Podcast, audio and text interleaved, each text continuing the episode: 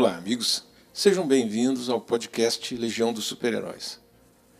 Nós temos falado muito da vida e da história dos super-heróis e eu achei que seria bom fazer uma parada para lembrar que estamos falando esse tempo todo de grandes mitos do nosso tempo, criados por meio de um gênero que se tornou importante para a cultura americana e também do resto do mundo ocidental. O gênero dos quadrinhos, conhecido como dos super-heróis, foi criado nos Estados Unidos nos anos 30 do século XX.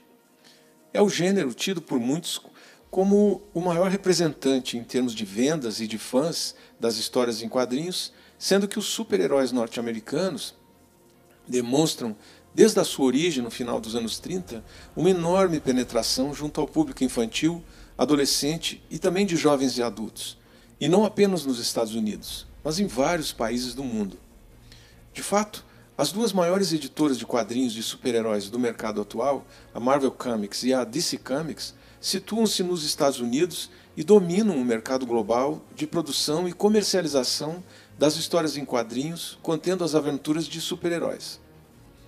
No Brasil, a penetração das histórias em quadrinhos de super-heróis também está presente e vem de longa data. No ano de 1963, realizou-se um encontro entre o editor Adolfo Eisen, que foi o fundador da editora Ebal, Editora Brasil América, e a proprietária de um dos syndicates norte-americanos, detentores dos direitos de reprodução e comercialização dos quadrinhos de super-herói.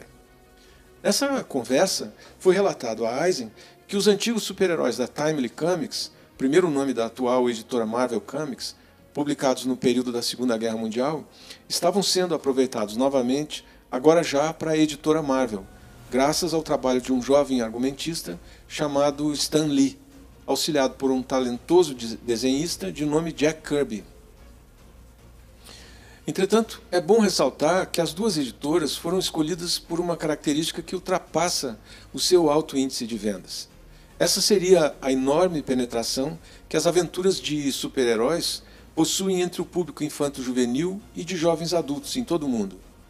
Tal fato se dá desde o início da publicação deste gênero até os dias de hoje, por conta da identificação do público leitor dos quadrinhos com os personagens e as histórias elaboradas pelas duas editoras.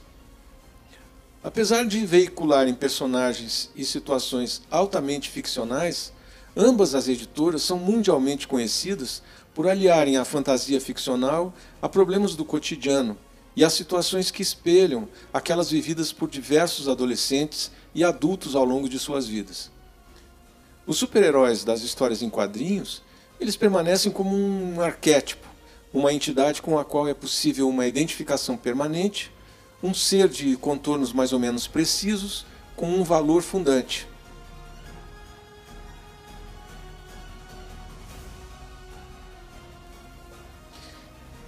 Isso não invalida que haja uma redefinição frequente e um reajustamento constante das características desses personagens, sobretudo em função dos anseios do público leitor, que naturalmente são uma consequência das mutações culturais, políticas e estéticas que acontecem na sociedade em geral. Prova disso é o conhecido peso da opinião direta dos leitores para além das indicações estatísticas dada por meio de cartas sobre o destino de histórias e dos próprios heróis. Os temas abordados nas narrativas de super-heróis crimes, guerras, injustiças sociais, terrorismo, manipulação técnica, científica e informativa, entre outros, os modos de agir e as armas utilizadas, os inimigos e a caracterização das suas ameaças, ou o seu potencial destrutivo, ou a própria indumentária dos heróis, podem ser encarados como objeto de uma ação constante, não apenas no, senti no sentido de rejuvenescer ou de reciclar, mas também de identificação com valores e ensinamentos veiculados nessas histórias.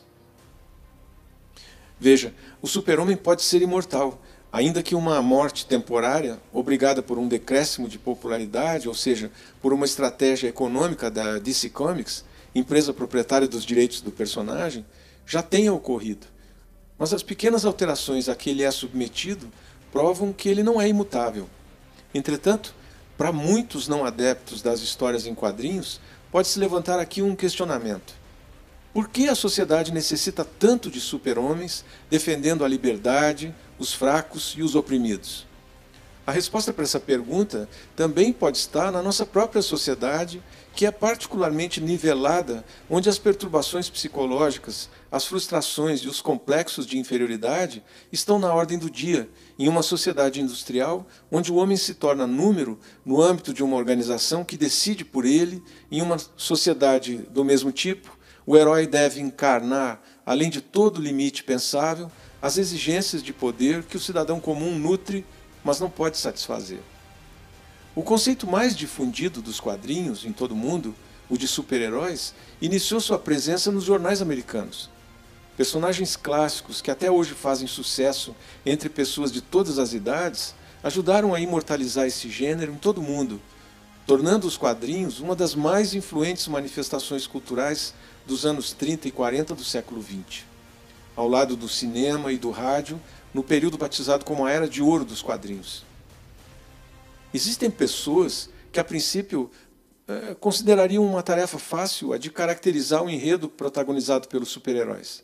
Essas pessoas provavelmente afirmariam que se tratam de seres utópicos, dotados de poderes especiais, aos quais um ser humano normal jamais se equipararia, e que suas histórias são altamente carregadas de elementos ficcionais, não condizendo com a realidade do dia a dia, tampouco com os elementos e atores inerentes a esta mesma realidade. Caracterizar o universo dos super-heróis não é uma tarefa fácil, até mesmo para um principiante da leitura dos quadrinhos. Os super-heróis das editoras americanas povoam a imaginação de vários leitores de histórias em quadrinhos há mais de 50 anos. Mesmo aqueles que não são propriamente leitores dos quadrinhos de super-heróis, ou mesmo aqueles que não possuem predileção alguma por este meio de comunicação de massa, seriam incapazes de ignorar alguns dos mais célebres personagens oriundos destes universos, tais como o Superman, a Mulher Maravilha, o Batman, o Homem-Aranha, o Capitão América e muitos outros. A fama deles e a vinculação de suas aventuras em outras mídias e suporte eh, de alcance global, como a televisão, o rádio, o cinema, faz isso. Mas como é possível que um produto tão ficcional, que veicula aventuras de humanos hiperdesenvolvidos ou mesmo alienígenas, que podem voar, levantar toneladas e aguentar tiros que vão desde armas simples a balas de canhão, desperte a curiosidade e o interesse de milhares de pessoas ao redor do mundo de mais diferentes culturas, adeptas às mais diferentes religiões e doutrinas? A resposta a essa indagação é ainda mais intrigante quando se analisa intrinsecamente os universos das duas editoras.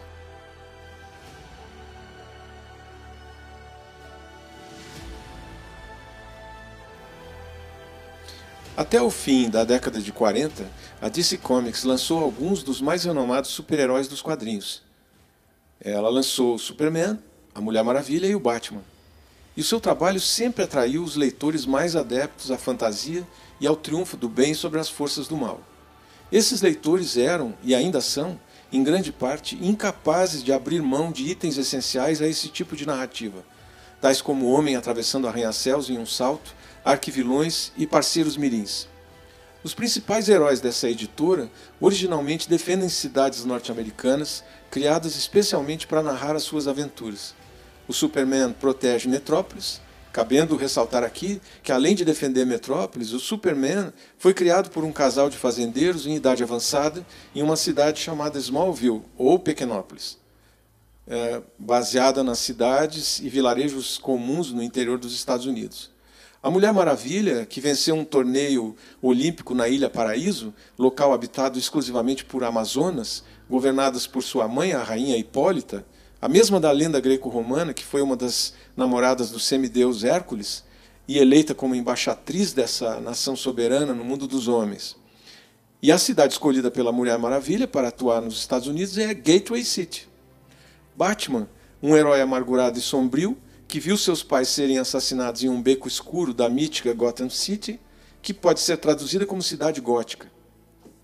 Depois da Segunda Guerra, as vendas dos quadrinhos da DC Comics enfrentaram pesadas quedas, o que obrigou a editora a cortar grande parte dos seus trabalhos no gênero de super-heróis e concentrar seus esforços em outras temáticas como ficção e horror.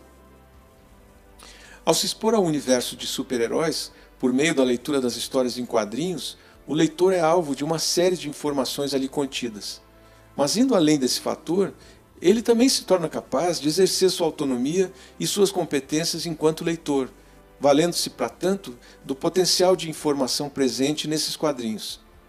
Nesse contexto, estão inseridas a ampliação da visão de mundo, a vivência de emoções, o exercício da fantasia e da imaginação, a compreensão da função comunicativa dos códigos verbais e visuais, e especialmente, de acordo com as teorias da ciência da informação, a expansão dos conhecimentos a respeito não somente da própria leitura, mas do conhecimento como um todo, tanto da história quanto do próprio leitor, através da compreensão com leituras e informações prévias e com aprendizados que já foram interiorizados.